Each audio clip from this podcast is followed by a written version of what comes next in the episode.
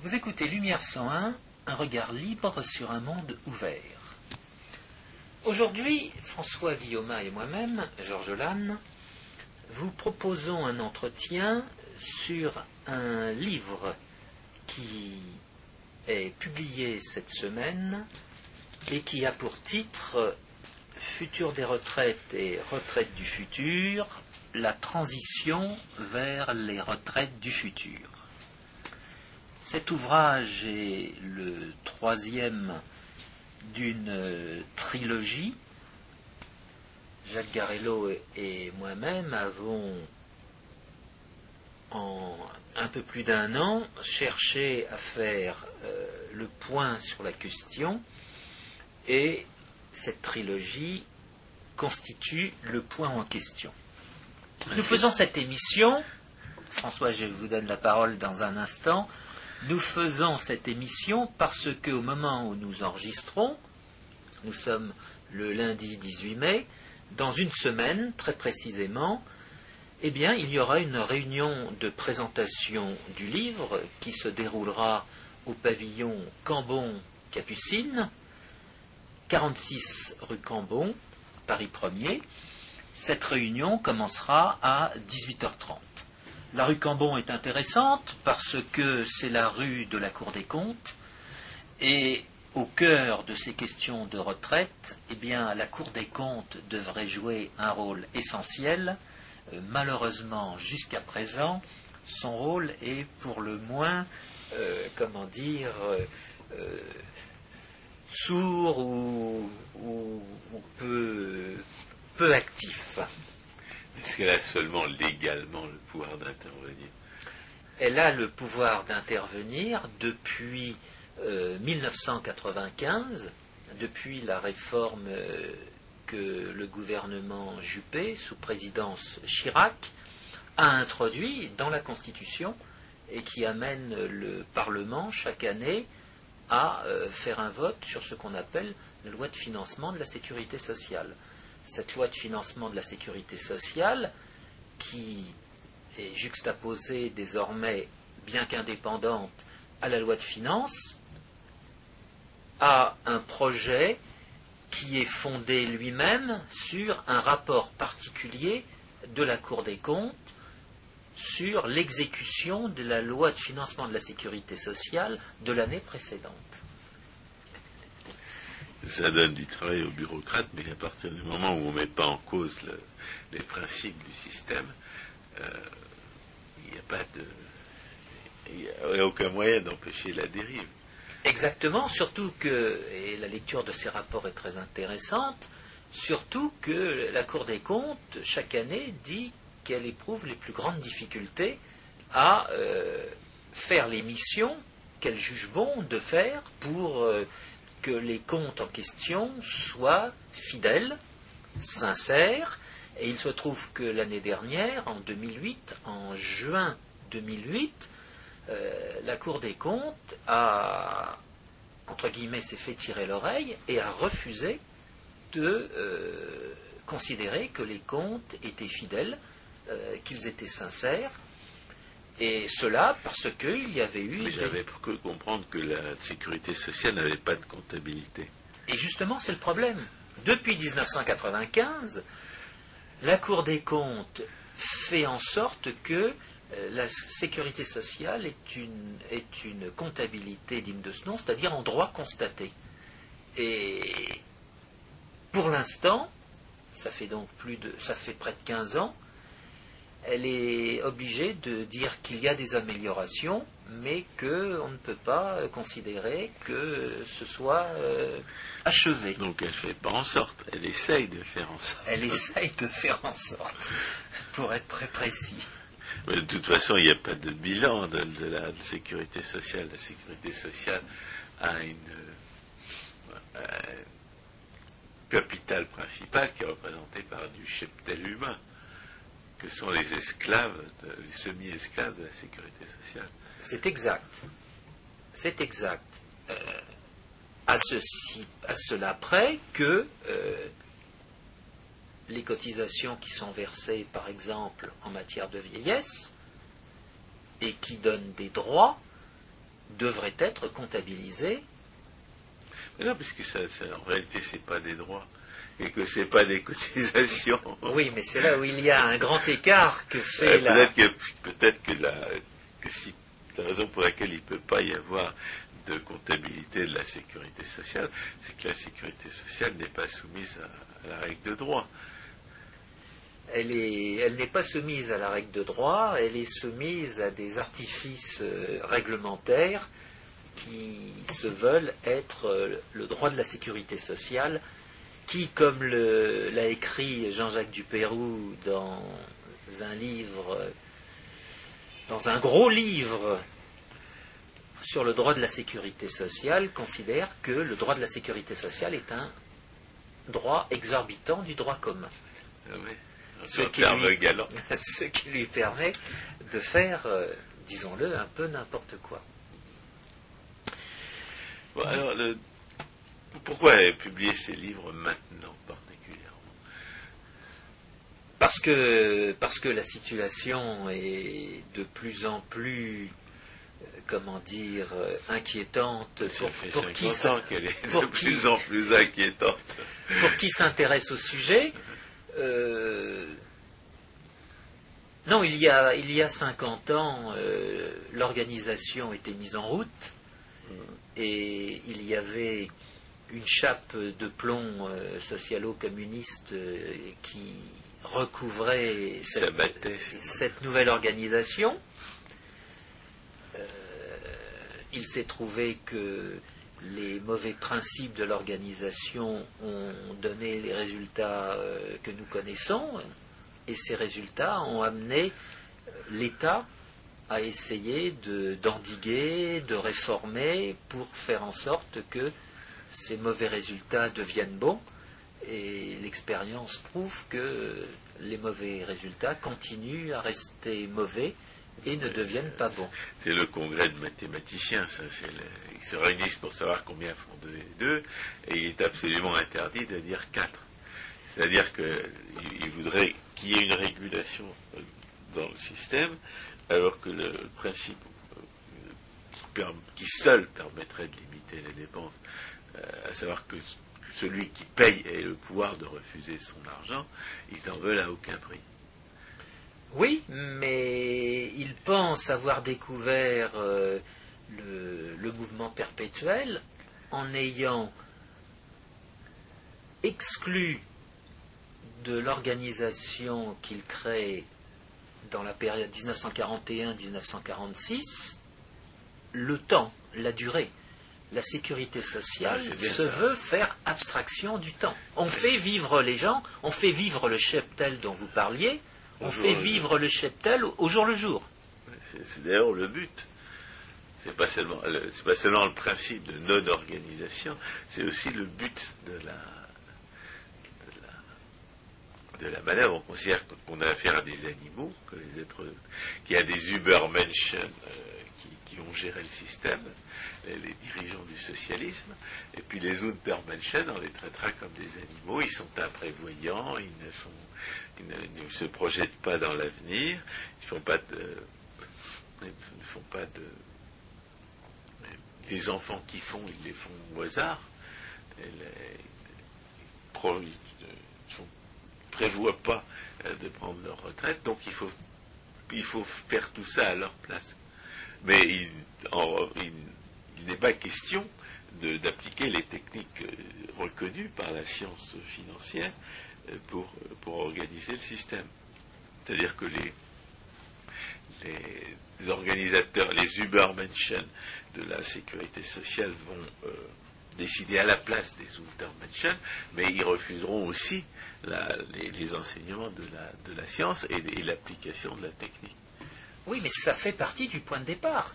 L'organisation de la sécurité sociale. C'est-à-dire qu'on est un Übermensch euh, intellectuel, mais euh, sans aucun sans aucun, titre à y prétendre. C'est simplement parce qu'on est un, gangster communiste qui se trouve être au pouvoir. En l'espèce, on veut mettre à l'abri le cheptel des fluctuations sur le marché financier. Ces fluctuations sur le marché Ah, financier, on en parlera justement à propos des objections euh, au plan euh, que vous avez, de- au plan de transition que, que vous avez pré- pré- proposé avec Jacques Garello. oui, ce, ce point est très important. Euh, la décennie 1930 euh, va être considérée par ses organisateurs comme perclus par euh, les fluctuations sur le marché financier ou sur, le marché, sur les marchés des monnaies ou sur les marchés d'échange. Et il faut donc mettre à l'abri les travailleurs de ces euh, Et on fluctuations. les mettra à l'abri de ces fluctuations en faisant comme si la, la finance n'obéissait pas à, à- n'obéissait à aucune loi, comme si la- l'assurance ne- ne relevait pas de, ne relevait d'aucune technique particulière, comme si on pouvait finalement euh, se borner à voler l'argent d'un côté et à le distribuer de l'autre. Exactement. Exactement. Et, c'est le point de départ. Bien plus, l'argument sera que l'organisation de la sécurité sociale a pour objectif de maintenir le plein emploi. C'est une autre considération très importante. D'un côté, on fait abstraction du marché financier, mais d'un autre côté, on réglemente le marché du travail. Et on ne sait on- absolument pas pourquoi la sécurité sociale maintiendrait le plein emploi. Il n'y a aucun, aucune relation de cause à effet. Mais ça aussi, c'est typique de, de- de cet obscurantisme communiste. On prétend que ça va avoir un certain effet, sans, sans le- sans que la démonst- qu'aucune démonstration logique ne puisse, euh, y- y- ne puisse le, le- le permettre, permettre de l'imaginer en quoi que ce soit. Exactement, et c'est pour ça que la vérité va apparaître très rapidement.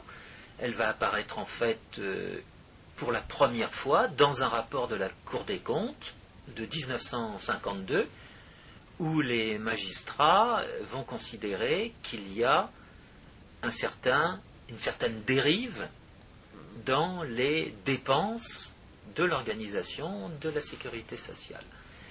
Et ils vont stigmatiser euh, le déficit qui apparaît de cette organisation. Un Et de- déficit, un déficit par rapport à quoi on a un déficit quand il y a une différence entre les recettes et les, et les coûts. Mais les recettes ne sont pas des recettes puisque l'argent est volé et les coûts ne sont pas des coûts puisque les gens qui, qui dépensent les- les- l'argent euh, ne sont pas propriétaires.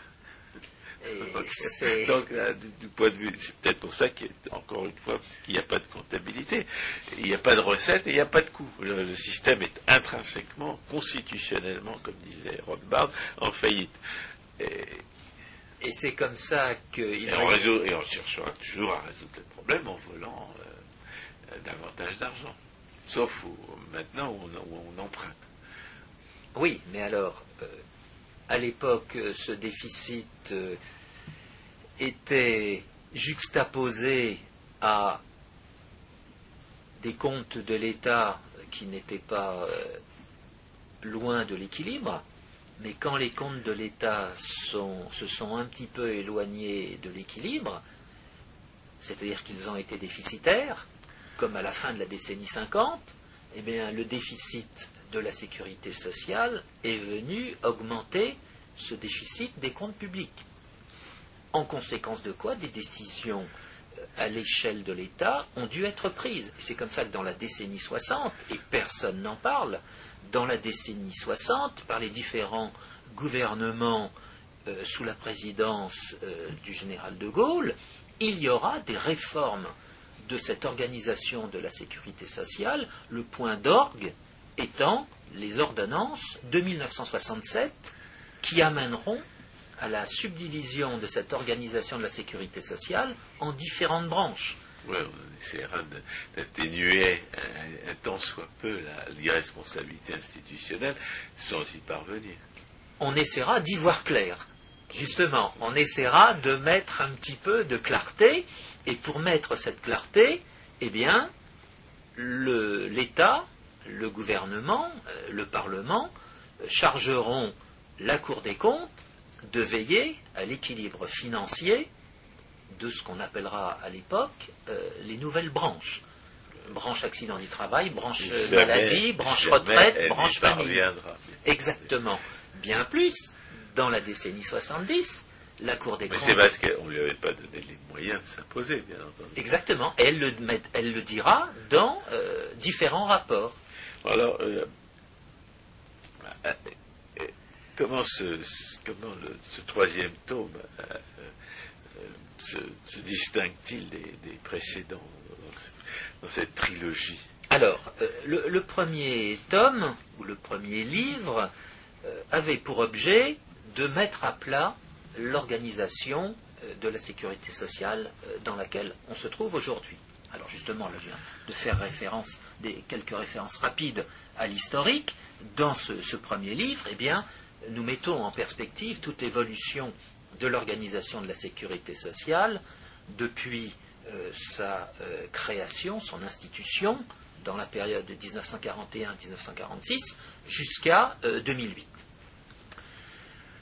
Cela étant, euh, cette description euh, nous amène à euh, soulever un certain nombre d'interrogations, et justement, compte tenu de la littérature sur le sujet, eh de faire apparaître que l'avenir de cette répartition euh, n'est guère euh, brillant, serait même plutôt sombre, et ce caractère sombre ne fait que euh, corroborer les analyses logiques qu'on peut faire de cette organisation de la sécurité sociale.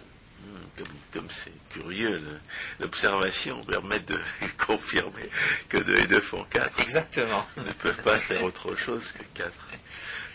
Mais pour en arriver à ça, il faut justement arriver à cerner, à cerner cette organisation euh, qui est comparable à une grande galaxie euh, euh, de l'astronomie. Cette organisation est le, le- le commun des, des commentateurs euh, diront qu'elle est complexe. Euh, non, elle n'est pas complexe. C'est simplement notre ignorance qu'on projette sur l'organisation qui nous amène à dire qu'elle est complexe. Non, non. Elle est, peut être opaque. elle, est- elle est, elle est opaque, oui. Elle est très simple. Alors ces gens qui volent de l'argent, qui ont eu de l'argent volé, finalement ils, comptent- ils rendent de compte à personne. Ils n'ont pas rendu de compte à beaucoup de gens jusqu'à 1995, où le gouvernement Juppé a pris, disons, le taureau par les cornes, et je reviendrai sur cette expression, euh, où il a pris le taureau par les cornes en faisant une, réf- une modification constitutionnelle qui permet à l'État d'avoir plus qu'un droit de regard sur la branche maladie.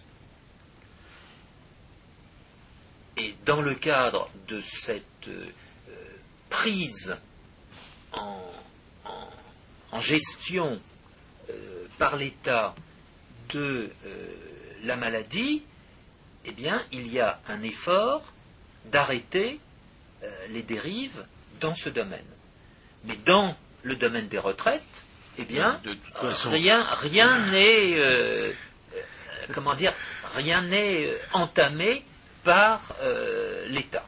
La, re- la responsabilisation par les hommes de l'État, c'est la responsabilisation par les irresponsables. Il n'y a, aucun substitut à la responsabilité. Si on veut qu'un système social soit régulé, il faut que les gens décident pour eux-mêmes Bien et sûr, pas pour les autres. bien sûr, bien sûr, mais ça c'est le principe de la sécurité sociale qui, ne l'oublions pas, au départ était présenté comme un plan. L'organisation de la sécurité sociale, c'était un plan de sécurité sociale, c'était le premier grand plan français qui allait se juxtaposer au plan de développement et de Quelle croissance. arrogance, quelle prétention. C'était la grande découverte de l'école, de l'époque. La planification, la planification allait Elle arranger. avait été conçue par des analphabètes économiques, cette planification.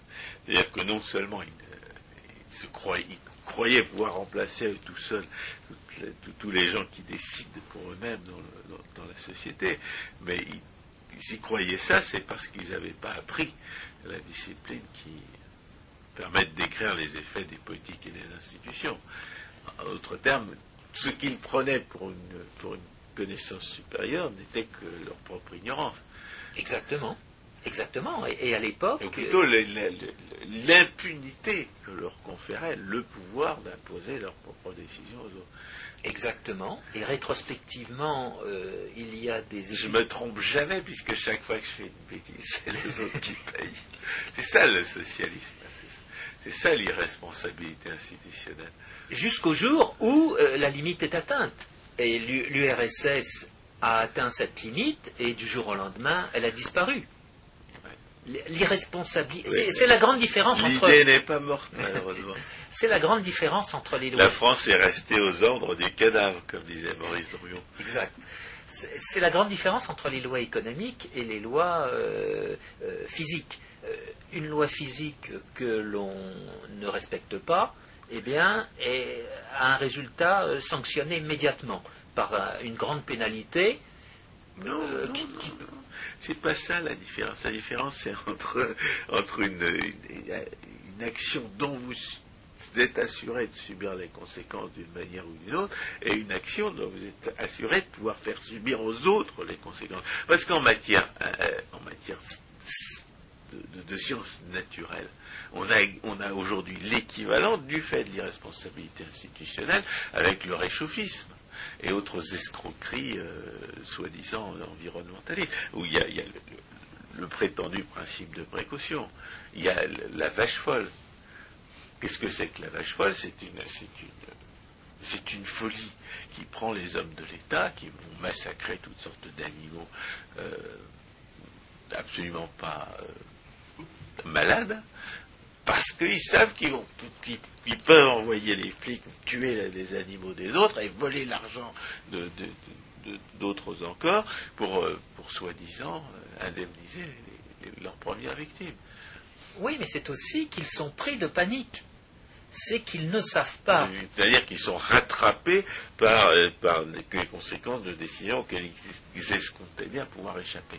Mais au lieu d'en tirer la, conclusion que, n'importe qui a les yeux face des trous en tirerait, à savoir que euh, l'irresponsabilité institutionnelle a des limites et qu'on ne peut jamais être sûr d'échapper aux conséquences d'une décision plutôt qu'aux conséquences d'une autre. C'est-à-dire que lorsqu'on a forcément une alternative euh, et un choix à faire dans le cadre de cette alternative, on n'est jamais assuré d'échapper aux conséquences de, l'une plutôt que de l'autre. Mhm. Euh, alors, au lieu, et ils en tirent la conclusion exactement inverse, ils inventent le prétendu principe de précaution qui, consiste à faire comme si il était absolument certain qu'on pouvait échapper aux conséquences d'un des deux termes de l'alternative, et il est absolument euh, assuré qu'on subirait les conséquences de, de, l'autre. C'est-à-dire qu'ils sont, ils sont devenus fous.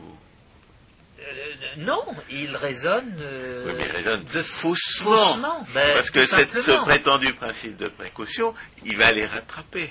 Bien sûr. Exactement comme la vache folle. Bien sûr, mais tout comme le principe de sécurité sociale. Si on se reporte à toute la littérature de la décennie 40, la sécurité sociale est considérée comme une découverte. Désormais, on propose aux cheptels de vivre sans se soucier du futur. Faites-nous confiance, on s'occupe de vous, on ah va ben, prendre des décisions pour votre bien. L'innovation consiste dans un, dans un certain type de mensonge, dans un certain type d'imposture. Bien sûr. Et on peut dire que le principe de précaution, c'est tout simplement le principe de sécurité sociale amendé. Là, ils ont pris, ils ont pris un petit peu en considération l'utopie d'éliminer le risque, l'utopie d'éliminer le risque, alors que quiconque examine la nature d'une décision particulière sait qu'on ne peut jamais échapper au risque. Il n'y a pas de décision qui ne soit pas risquée. Bien sûr, mais à quand de formation on s'est placé dans un contexte de certitude. On est dans une utopie impensable comme toutes les autres lubies du socialisme, comme la justice sociale, comme l'égalité des chances, comme, la, tolérance, qui est un principe contradictoire en lui-même.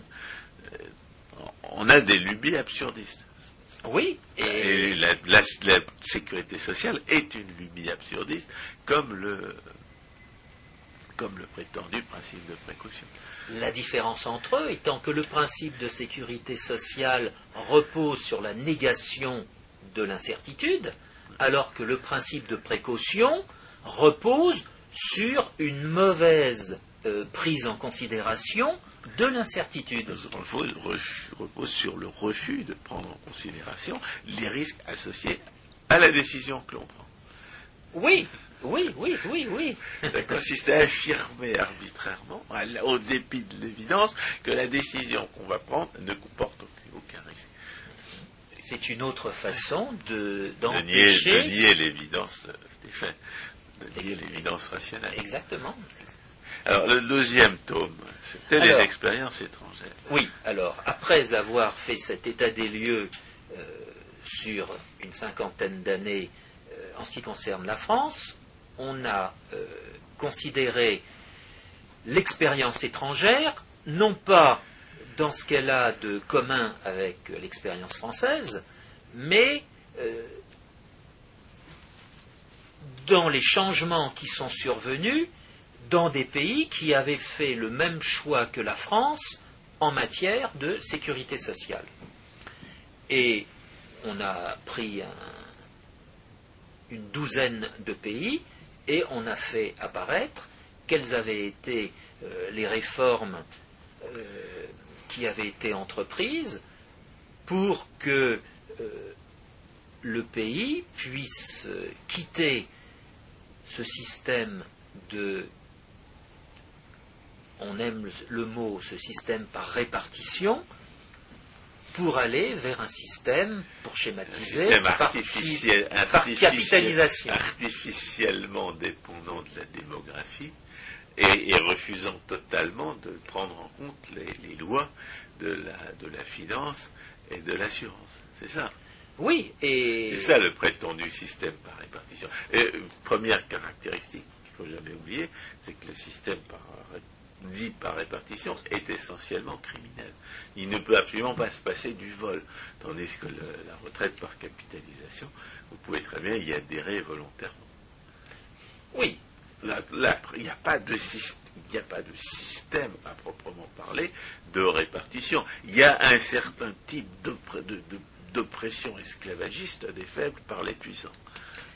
Autrement dit, la répartition n'est pas, comme on le colporte, une technique, c'est une réglementation. Voilà. Alors que la capitalisation. C'est un certain type de pillage esclavagiste euh, et oppresseur des faibles par les puissants. Alors que la capitalisation, c'est en fait un ensemble de techniques de plus en plus nombreuses et dont le nombre grandit avec l'innovation, c'est-à-dire avec les découvertes de l'intelligence humaine. Le changement consistant premièrement à abandonner le principe criminel, la négation du droit, et, ce qui permet d'abandonner les,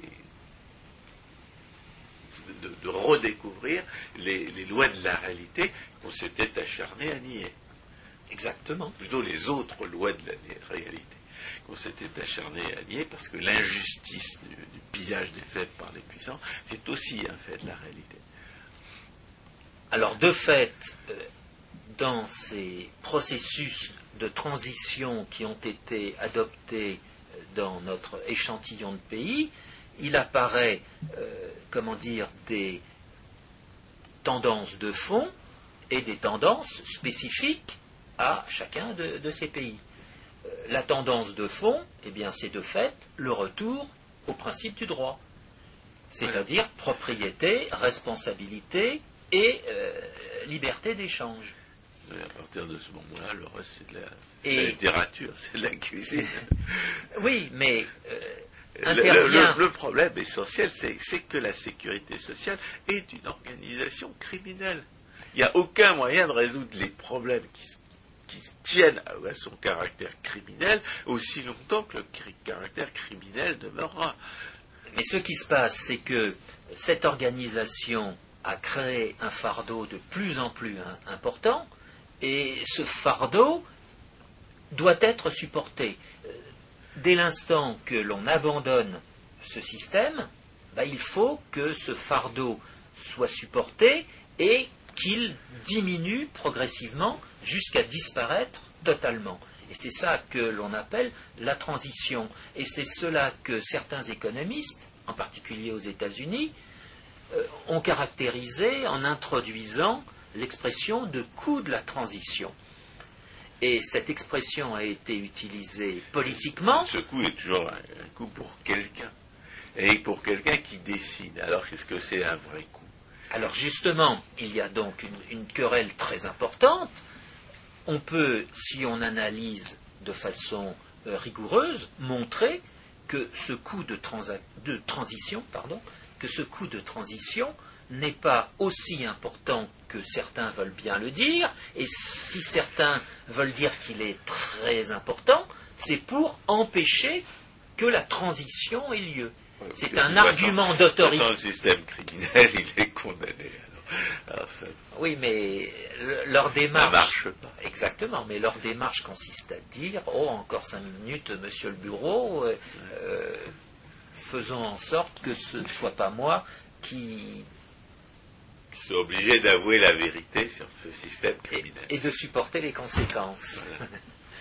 Ah, Bref. Bah, c'est très important parce que. Euh, une fois, une fois qu'on a subi la, une fois que la catastrophe est arrivée, euh, c'est celui qui est au, pouvoir à ce moment-là qui, en est responsable. Exactement. C'est sa catastrophe à lui. C'est pour ça que le maréchal Pétain, on lui a fait subir, on l'a accusé d'être responsable de la défaite, alors qu'il était pour rien.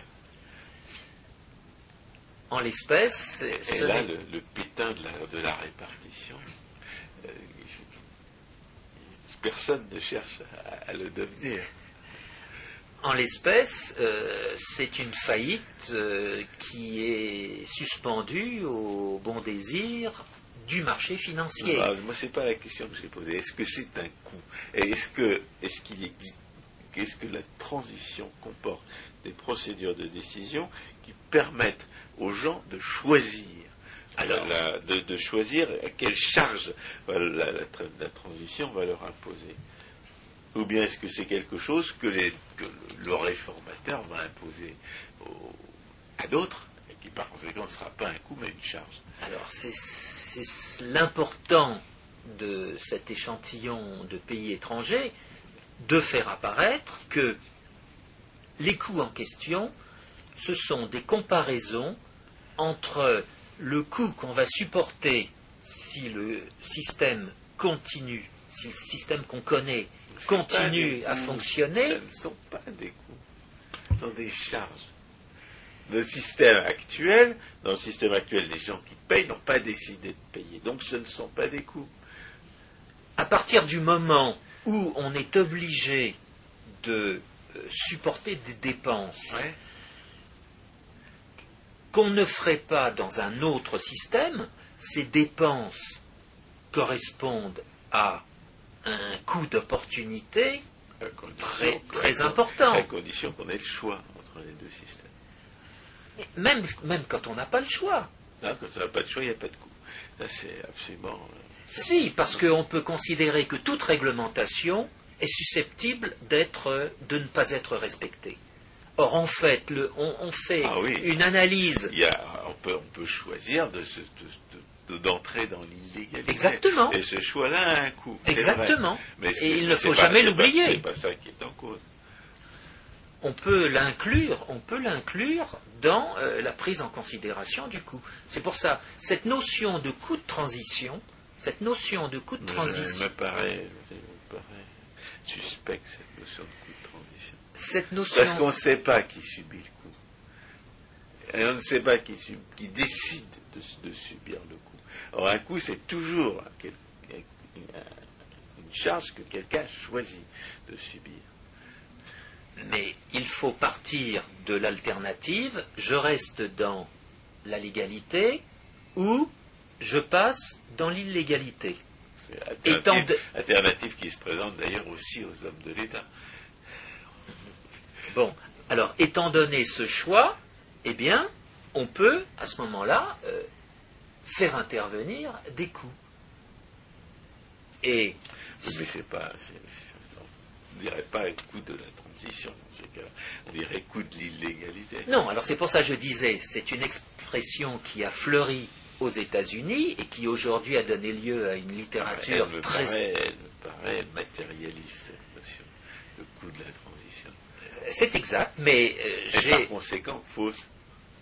Mais certains économistes euh, considèrent qu'elle est fausse, et je pense par exemple à Milton Friedman, euh, qui est ancien, je dis ça pour euh, les auditeurs, un ancien prix Nobel de la décennie 1970 et qui est mort en, Alors, en le perd pas 2006. quand on ne perd pas quand on meurt. Et 2006, il parlait, pour désigner euh, le coup de transition, il parlait de balderdash. Ce qui veut dire. Bah, c'est une supercherie, c'est une, euh, c'est une, euh, comment dire, c'est, une considération euh, qui doit être euh, laissée de côté. Pour lui, il n'y avait pas de coup de transition. Il y a- si, on, si on veut raisonner en termes rigoureux, c'est le politicien qui va décider de la transition. Et la transition représente pour lui un coût politique. C'est, en cela qu'il faut, appliquer la notion de coût. Alors, le- cette notion de coût politique va être liée au transfert de charges auquel il va essayer de se livrer Exactement. et peut-être éventuellement aux, aux- aux formes d'illusion fiscale auxquelles il va être obligé de renoncer, devenant le pétain de la répartition, et aux formes éventuelles d'illusion fiscale qu'il pourrait, euh, auxquelles il pourrait euh, avoir recours, ou bien aux avantages réels que le système naturellement, naturellement meilleur va euh, effectivement offrir aux- aux citoyens. Pour les politiques, entendu, il y a ce coup de transition que vous dites, mais pour... Alors, en quoi consiste ce coup de transition? Il faut faire savoir aux gens qu'on les a volés comme au coin d'un bois et que, ça, que, ça, que si ça continue, ils, ils toucheront rien. C'est une des possibilités. Une autre possibilité est de leur dire, pour éviter que vous ne touchiez rien, eh bien, aujourd'hui, je vous propose de supporter une petite charge comparativement à la grosse charge que je vous évite de supporter. C'est-à-dire qu'on leur dit, vous êtes obligé quand même d'éponger, les- de, payer pour les bêtises de mes prédécesseurs. Exactement. Et ce sera moins, moins important que de- si on continue. fa- mais de toute façon, la charge sera moindre que si ça continuait comme avant. Exactement. Et à ce propos, je, je ferai Là, on n'est pas, même pas obligé de révéler la charge. On dit, vous avez payé moins. Simplement. Et finalement, on peut dire ça. On n'est pas obligé d'aller d'entrer dans ces détails-là. C'est pour ça que je disais, il fallait raisonner en, termes de différentiel. alors, dans ces cas, on dit, vous allez payer moins tout de suite, et, et par la suite, vous allez payer encore moins. Exactement. Bah, Exactement. alors, où est le coût dans ces cas Alors, il y, a, il y a des gens qui vont vous expliquer. Le, le coût est associé au- à tous les, les profiteurs, enfin, les- plutôt les parasites, les rentiers du pillage actuel, qui vont, qui vont euh, essayer de faire croire que le- la, la répartition, c'est- pas bien. Que, Non. que- que- que la transition, c'est pas bien. Alors, ils vont nous parler de la solidarité. Ils vont faire peur à tous les gens qui ont peur de, de- de l'avenir en leur, leur laissant- en leur faisant croire que euh, bah, que- qu'on les laissera tomber en cas de difficulté. Et, et alors, ou alors on va sortir l'épouvantail de la, de la de la stabilité financière, de la baisse de la valeur des, des rentes, du fait soit de la hausse des prix, soit de la, de la baisse des, des- du capital euh, qui, qui, qui permet d'alimenter les rentes de la capitalisation. À cet égard, il y a un C'est à ces deux, ce- des deux types d'objections qu'on peut répondre. L'objection qui va évidemment euh, spontanément à l'esprit, c'est que ces deux phénomènes sont une conséquence de la monopolisation de la monnaie par les hommes de l'État. Mais si on n'arrive pas à, instituer la banque libre, alors les, les- les hommes de l'État, enfin les, les partisans du, du système actuel peuvent dire, ben, tant, que vous n'avez pas, n'avoueront pas que la banque libre, c'est ce qui marche, et, la banque centrale, ce qui, ce qui détruit, mais ils diront, mais étant donné la situation telle qu'elle est, vous ne pouvez pas avoir la capitalisation parce que, parce que, parce que les rentes ne seront pas versées.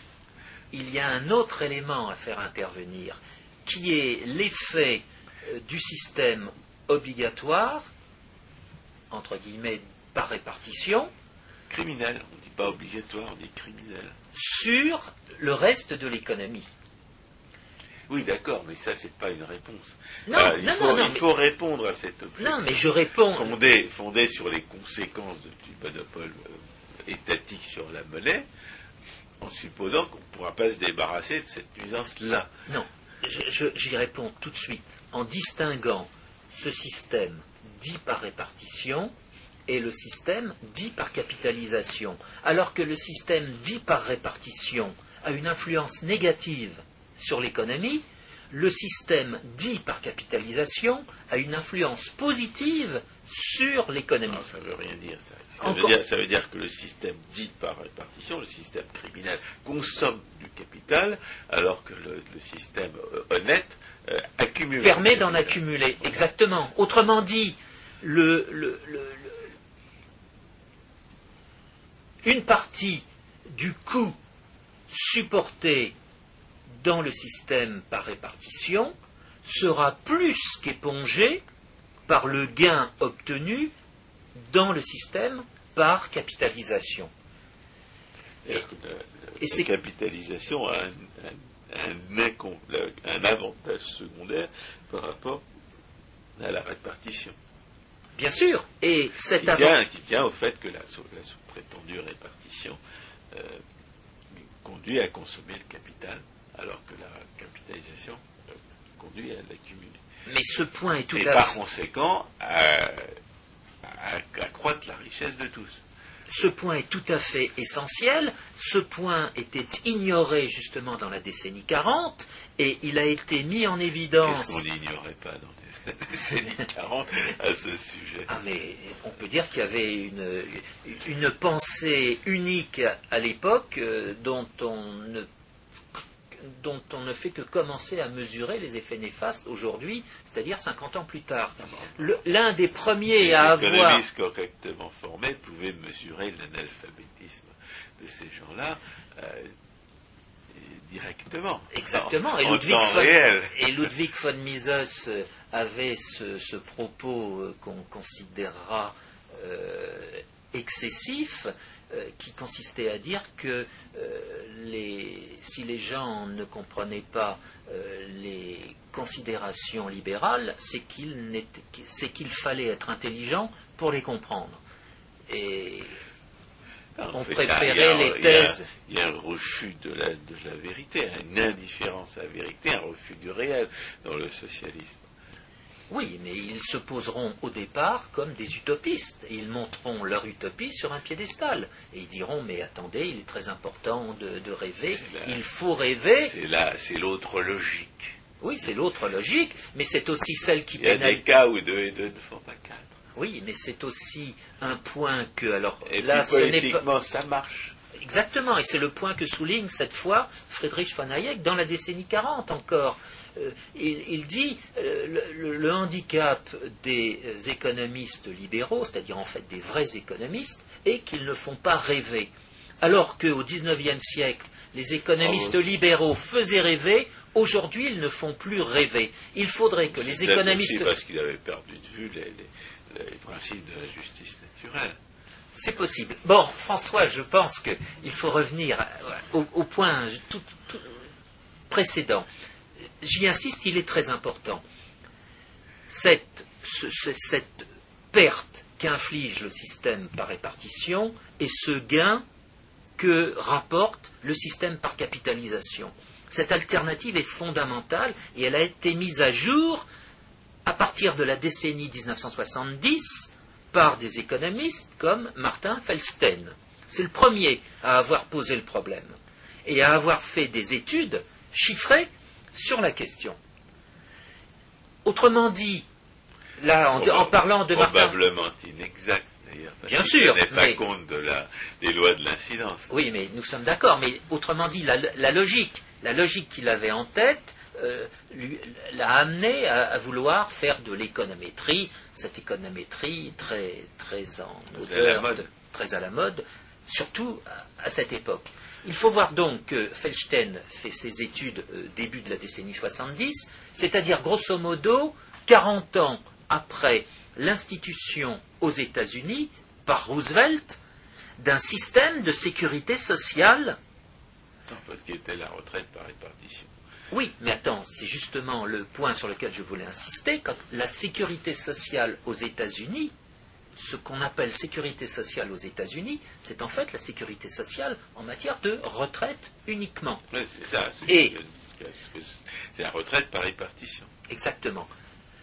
Mais euh, cette retraite de sécurité sociale n'a rien à voir avec la retraite de sécurité sociale française de la période euh, 1945-1967, pour la bonne raison que la retraite en France est mélangée avec de l'assurance maladie, des accidents du travail, etc. etc. Bon, alors, ce point Bon, c'est différent, c'est pas, ça, ça, ça a quand même quelque chose à voir.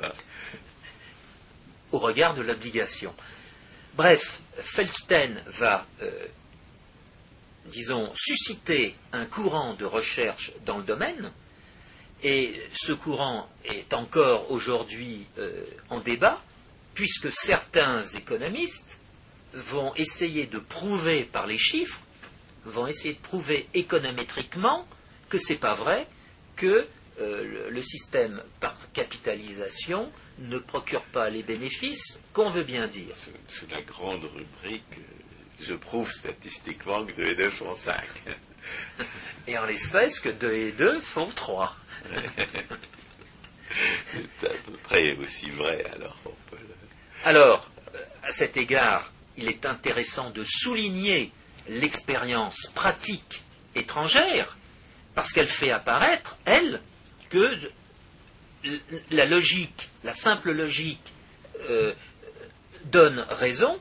Tous les pays qui ont abandonné leur système, Bien sûr, c'est une question par- de logique. tout simplement, C'est une question de logique. Les gens qui prétendent aller trouver dans les statistiques une réfutation de, de- de lois logiques, ils perdent leur temps.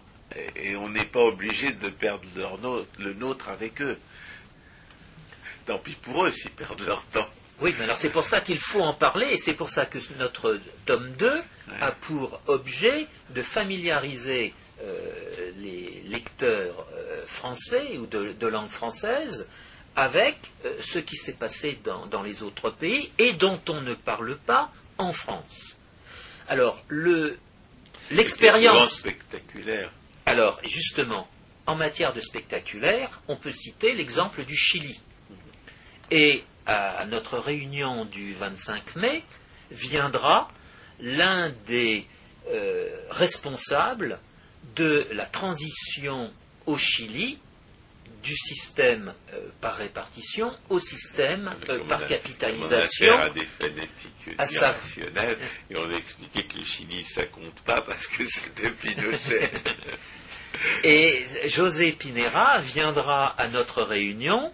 Euh, José Pinera, qui a écrit un livre sur justement cette expérience chilienne et qui a été traduit en français l'année dernière, qui est publié par euh, les éditions euh, Coquelin et qui s'intitule Le taureau par les cornes. Effectivement, le gouvernement chilien a pris le taureau par les cornes et a décidé d'abandonner. Mais si on était aussi crétin que Jean Daniel, on objecterait que justement on ne peut mettre en œuvre ce genre de, de- de- de réforme que si on est un gouvernement autoritaire et fasciste. Alors, pour euh, répondre à cette question, à notre réunion viendra également Lars Feld, qui est professeur euh, en Allemagne, et excusez ma mauvaise prononciation, Lars Feld, euh, qui euh, en Allemagne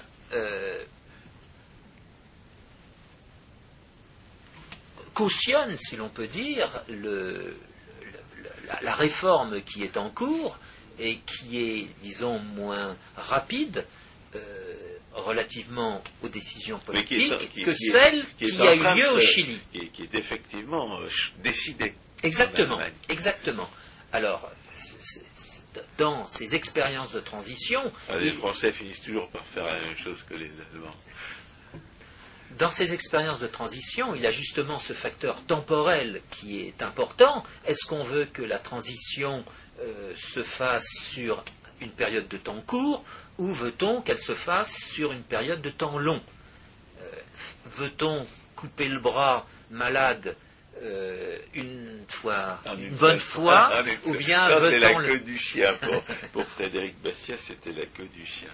Mais en matière pour lui faire moins mal, on l'a lui couper en plusieurs fois. en matière de transition, cette question est, tout à fait importante. En fait, derrière cette question de transition, de longueur de la transition, se cache en particulier la situation du marché financier. Euh, il faut bien voir ah que... Ça, c'est l'objection majeure. Et les, communistes n'ont pas voisé lorsque les bourses se sont cassées la figure, parce qu'ils disaient, vous voyez bien que la, que la répartition, c'est la, la garantie d'une vraie solidarité. C'est pas, c'est pas spéculer sur des, sur des, c'est pas bâtir sur des sables mouvants comme vous voulez le faire. Oui, mais alors c'est une, il, faut, répondre à cette objection. Si vous n'avez pas fait dans votre livre, ce n'était pas la peine de le publier. Cette objection, cette objection est absurde. Nous allons arriver au, livre qu'on va présenter, mais terminons sur l'expérience étrangère. Euh, il faut se rendre compte que dès l'instant qu'un pays est déficitaire, que son État est déficitaire, a fortiori que le para-État, euh, qui est l'organisation de la sécurité sociale, est déficitaire, il devient dépendant du marché financier. En conséquence, il est absurde de critiquer le marché financier, puisque c'est... Oui, il y a marché financier, marché financier. Non, non, alors ça c'est une méconnaissance, ou c'est l'utopie, c'est l'utopie euh, sur le piédestal qui prétend qu'il y a marché financier et marché financier. Non, de toute non, façon, ce n'était pas prévu que, qu'un État, que la sécurité sociale dépende du marché financier. Donc, euh, donc ça n'existe pas. Exactement. C'est pour ça que j'ai insisté tout à l'heure sur ce restons, point. Restons dans le déni du réel. C'est pour ça. À partir du moment où on a fait vivre les gens au jour le jour, on s'est coupé du marché financier et il ne ah, s'agit plus de faire référence au marché financier par la suite. Il y a, toujours, l'argument de faire payer les riches. Bien sûr. Alors à ce moment-là, c'est la question fiscale. Et cette euh, façon, cette mesure politique. Ces entreprises qui font d'immenses bénéfices et qui licencient, euh, il faut leur demander de combler le trou de la Sécu. Mais c'est une autre question et. Bah non, il faut, répondre, il faut, répondre, à toutes les conneries. Ne répond pas à toutes les conneries. On n'a pas répondu. Non, en l'espèce, en l'espèce, euh, la fiscalité est effectivement une forme qui entre dans euh, les transitions euh, qui ont été appliquées à l'étranger. C'est un aspect de, la politique de transition.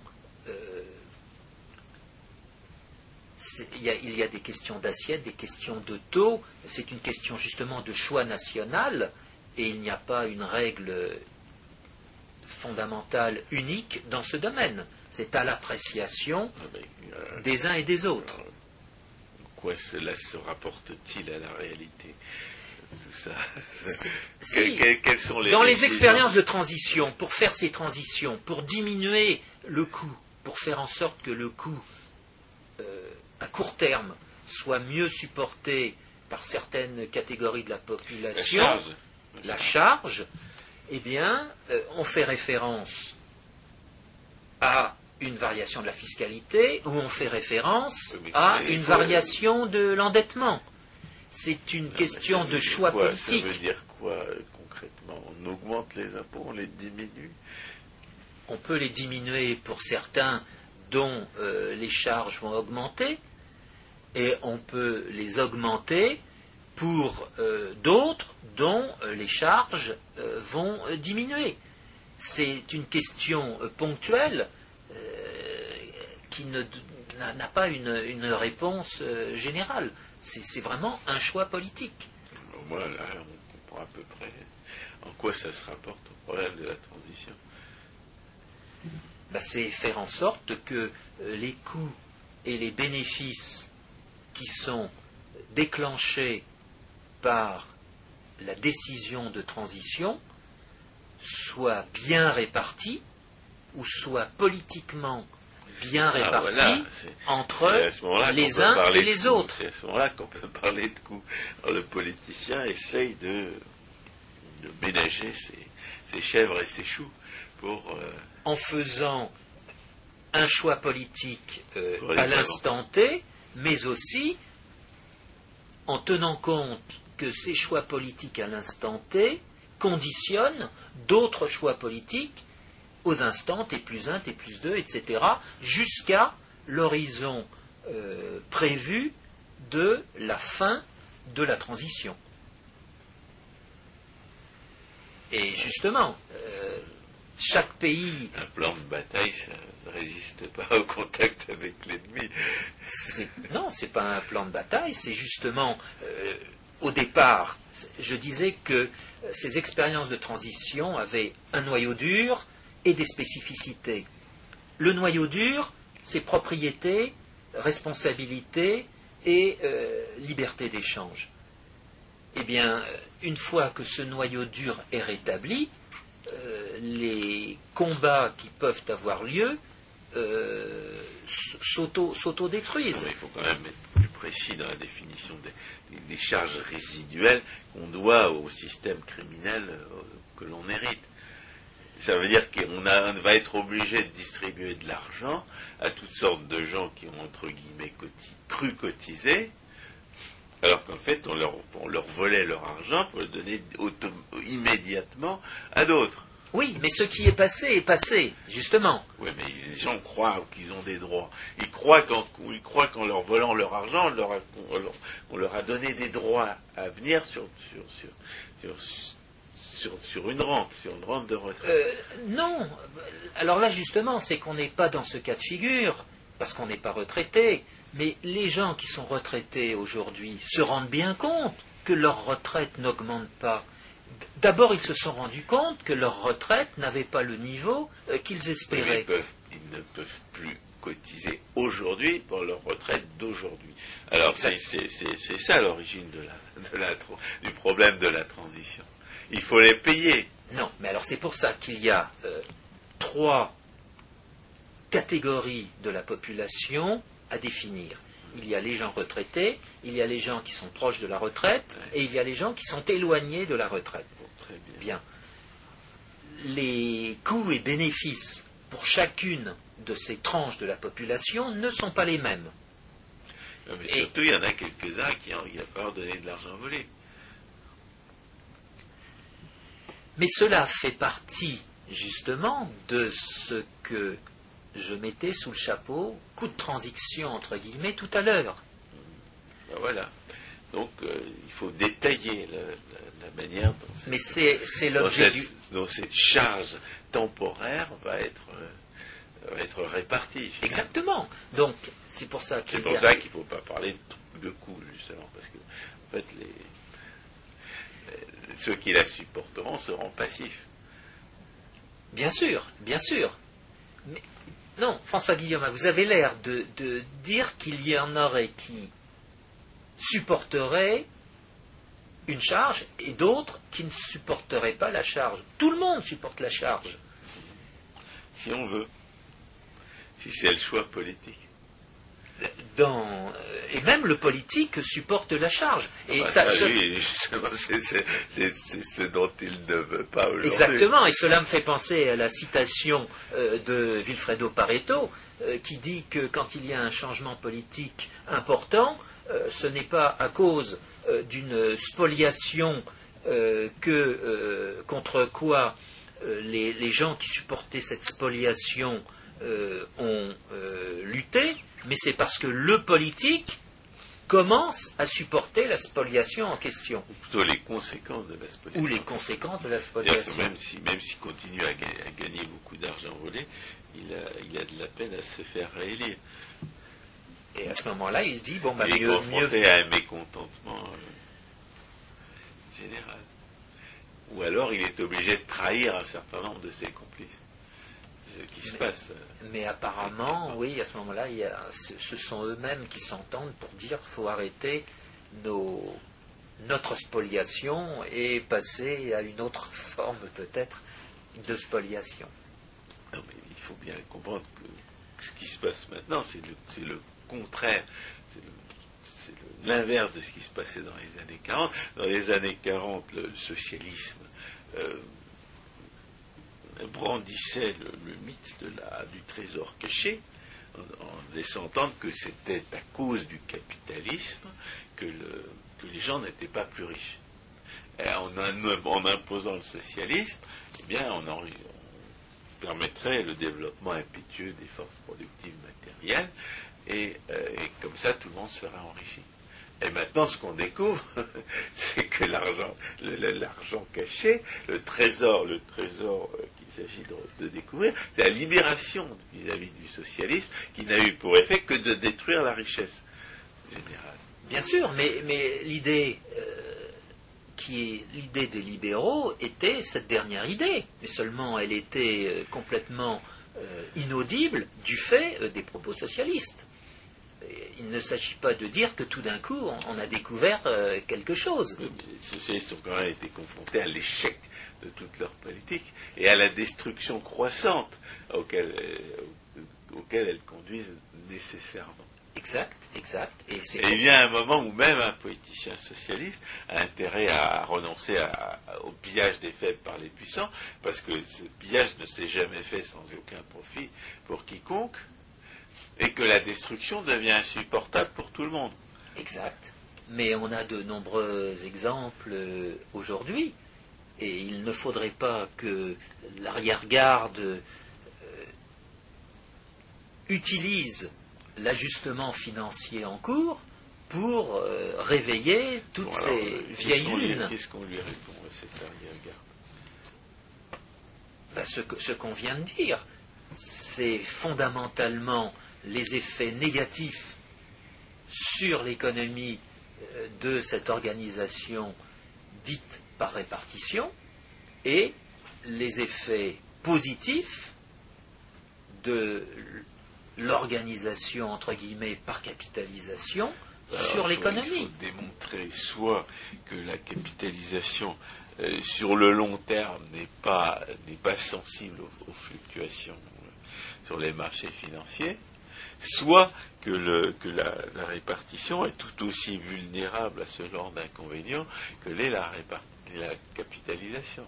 mais on a, je dirais, euh, in vivo les réponses aux deux propositions euh, que vous venez de dire, François Guillaume. À long terme, euh, le système par répartition court à la faillite. À court terme, il peut donner l'impression euh, d'avoir une issue favorable. À l'opposé, le système par capitalisation, à court terme, peut faire apparaître une difficulté. Plutôt, c'est la transition qui fait apparaître une difficulté. Ah non, ça c'était une autre question. Non, non, justement, il faut distinguer. Et vous avez raison de revenir sur cette question de la, di- de la transition. Parce que comment les transitions se sont faites? Au XXe siècle dans euh, les pays Comment sont-ils passés, disons, d'un système euh, qui se faisait, qui, qui innovait progressivement à ce système euh, dit par répartition socialiste? Eh bien, en général, obscurantiste. Et criminel. En général, cela s'est fait dans la violence. Bah oui. Et c'est le, c'est le, le pouvoir en place qui, de façon violente, sans transition, c'est-à-dire du jour au lendemain, a dit on passe de la capitalisation à la répartition. Euh, dans certains cas, la violence n'a pas été énorme. Je pense à Roosevelt en 1935, euh, qui, qui, fait, qui introduit ce système, impose ce système. qui impose ce système par répartition, bon, ça- n'a pas engendré euh, des, des cataclysmes aux, aux États-Unis. Ouais, En revanche, en France, Comparé aux autres bêtises qu'il avait faites, c'était pas grand-chose. En revanche, en France, il en est tout autrement. Il faut mesurer la transition qui a fait passer du système d'hypercapitalisation à la répartition. C'est 41, c'est donc en pleine guerre, avec une France occupée et un gouvernement qui aujourd'hui sera honni. Et puis c'est 45-46. Ouais, on, on le honnie, mais on honnie pas tout son héritage. Exactement. On le reprend. Exactement. Et ensuite, c'est 45-46 qui renforce les décisions qui ont été prises en 41 par, à l'époque, un gouvernement à 25% d'électeurs euh, communistes. Donc c'est un gouvernement fondamentalement communiste. Et cela s'est fait euh, donc du jour au lendemain. Ils ont profité de euh, la fin de la guerre pour imposer ce système. Donc, euh, distinguons bien le court terme du long terme. À court terme, le système par répartition peut donner l'impression que ça marche, contre toute logique.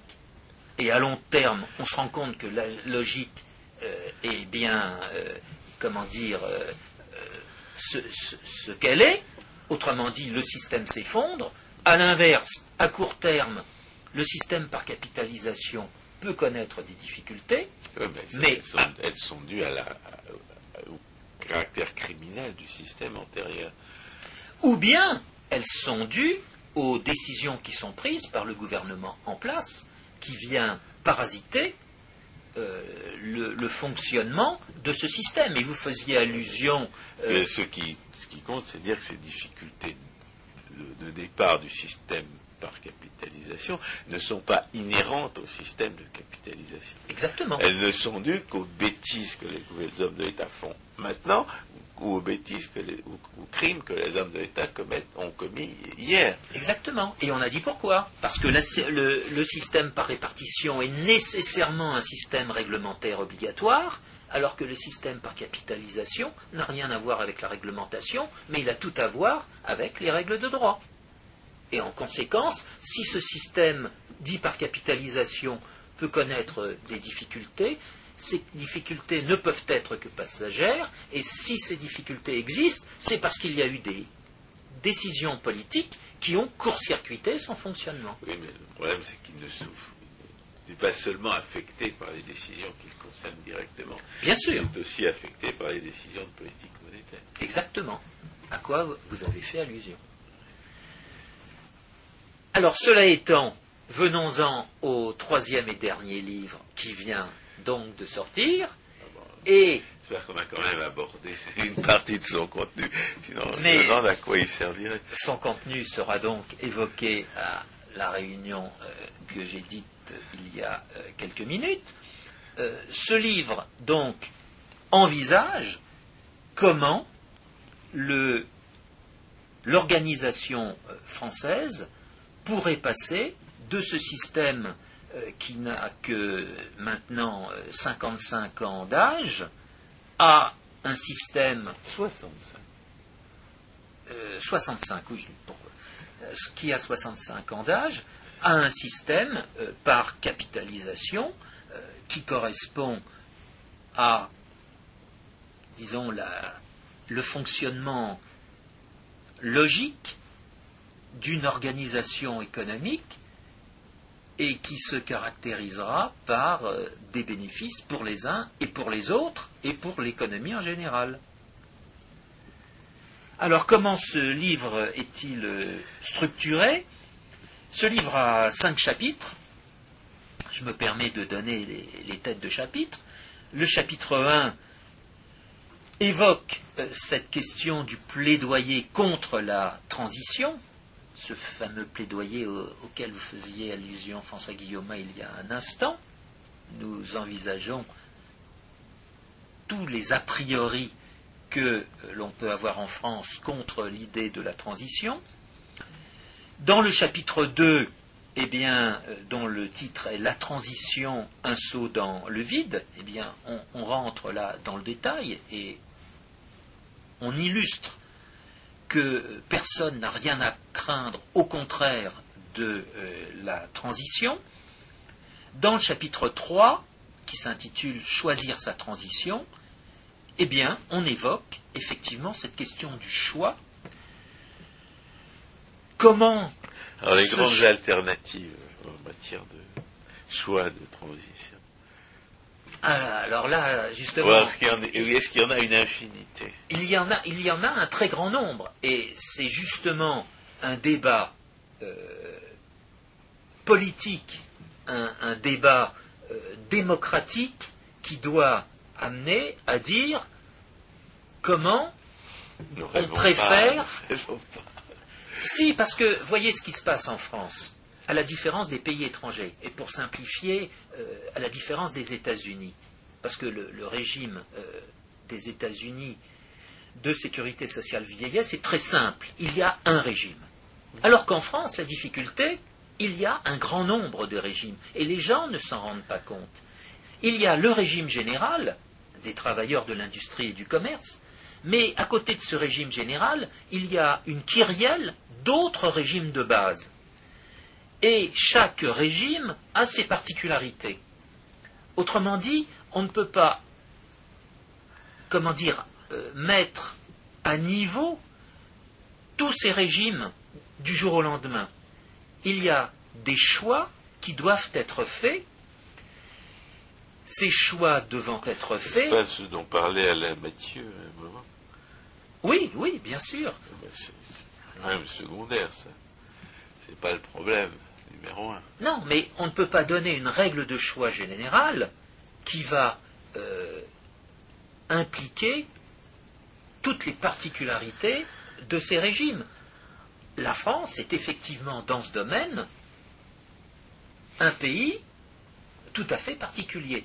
Non, ce dont Alain Mathieu euh, parlait, euh, c'était surtout de la, du fossé qui existait entre le régime vieillesse des fonctionnaires et les régimes de vieillesse des gens qui ne sont pas fonctionnaires. C'est normal, les À cette- fonctionnaires sont des Übermenschen légaux, les autres sont des moujiks. Oui, mais ce qu'il faut ajouter, c'est que les fonctionnaires, de fait, n'ont pas de régime vieillesse.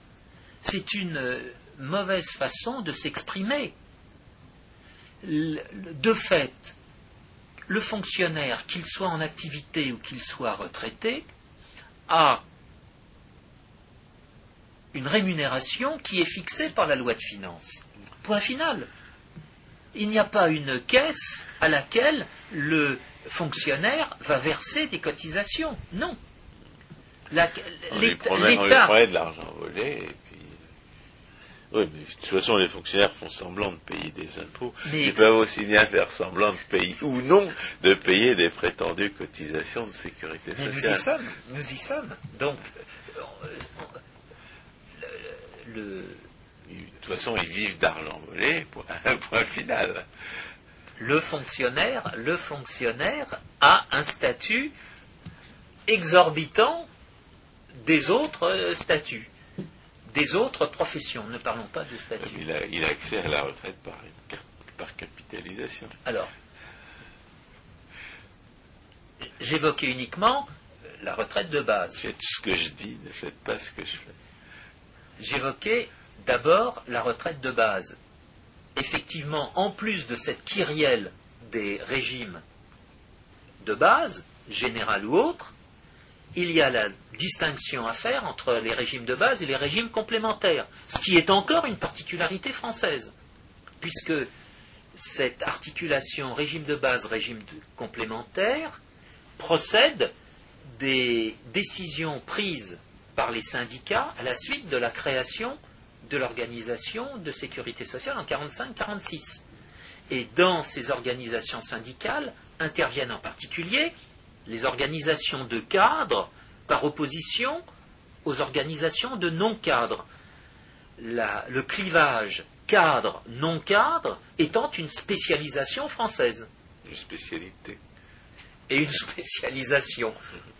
Pour autant qu'ils veulent absolument euh, conserver cette euh, distinction qui, dans le cadre de l'Union européenne, ne signifie strictement rien.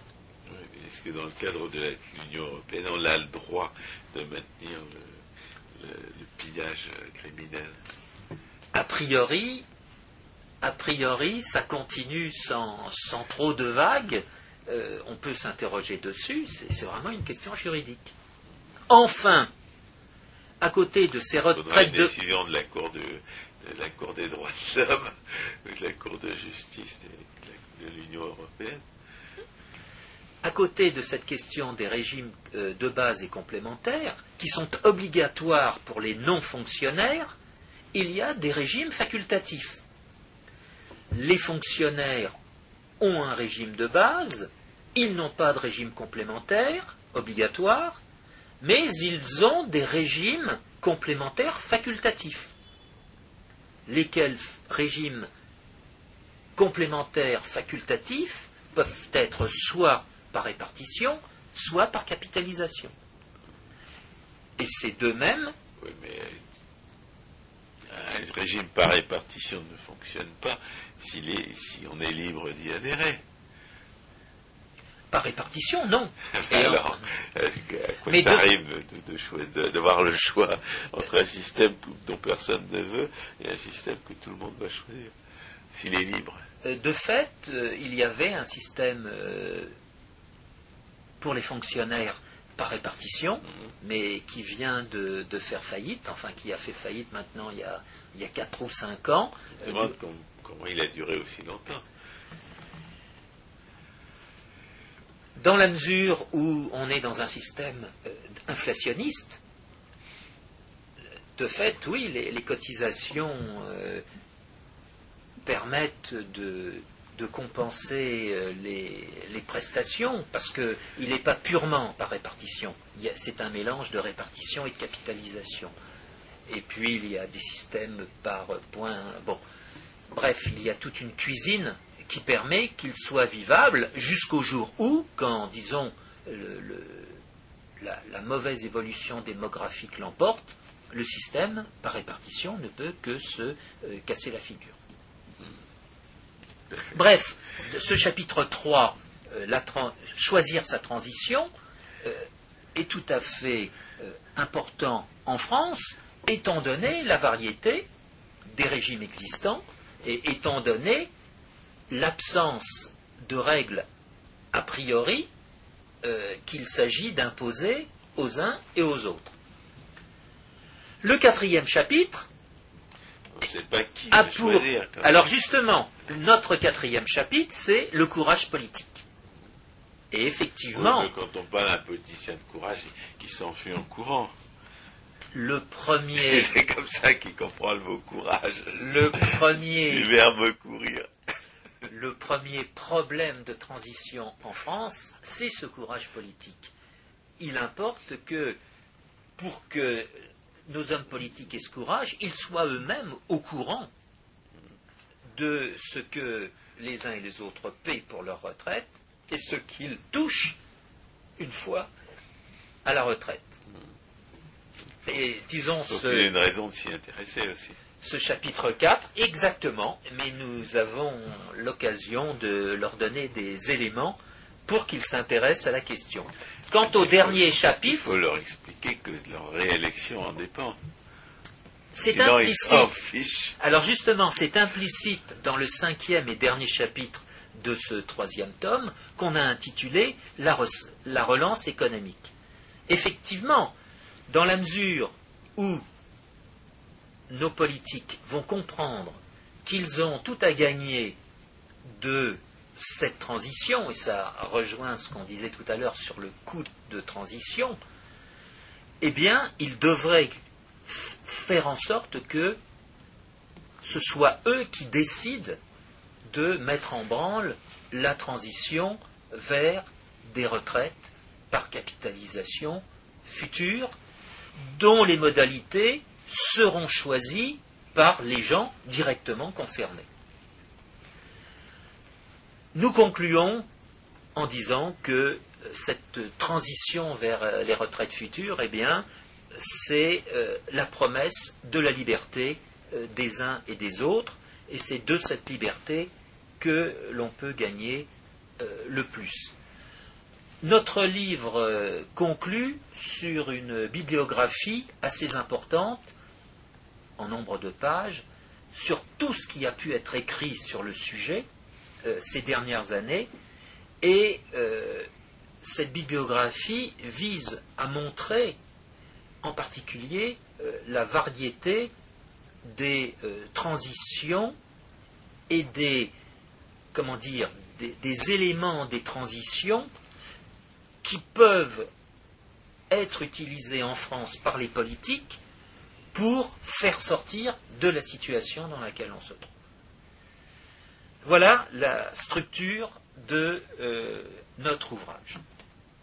Bon, François Guillaume, alors euh, pour qu'il n'y ait plus de euh, comment dire de difficultés, je propose aux auditeurs de nous rejoindre à cette réunion le 25 mai à 18h30 rue Cambon, très précisément au pavillon Cambon-Capucine, 46 rue Cambon, Paris 1er, à 18h30. Et euh, Jacques Garello et moi-même aurons euh, l'occasion de présenter ce troisième livre de la trilogie.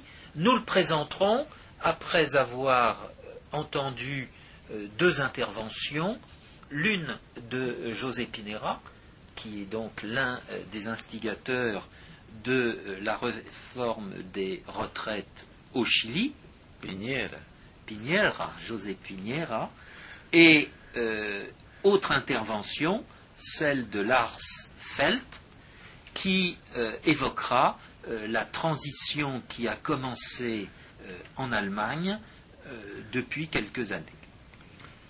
Voilà, chers auditeurs, merci de votre attention. À la prochaine fois.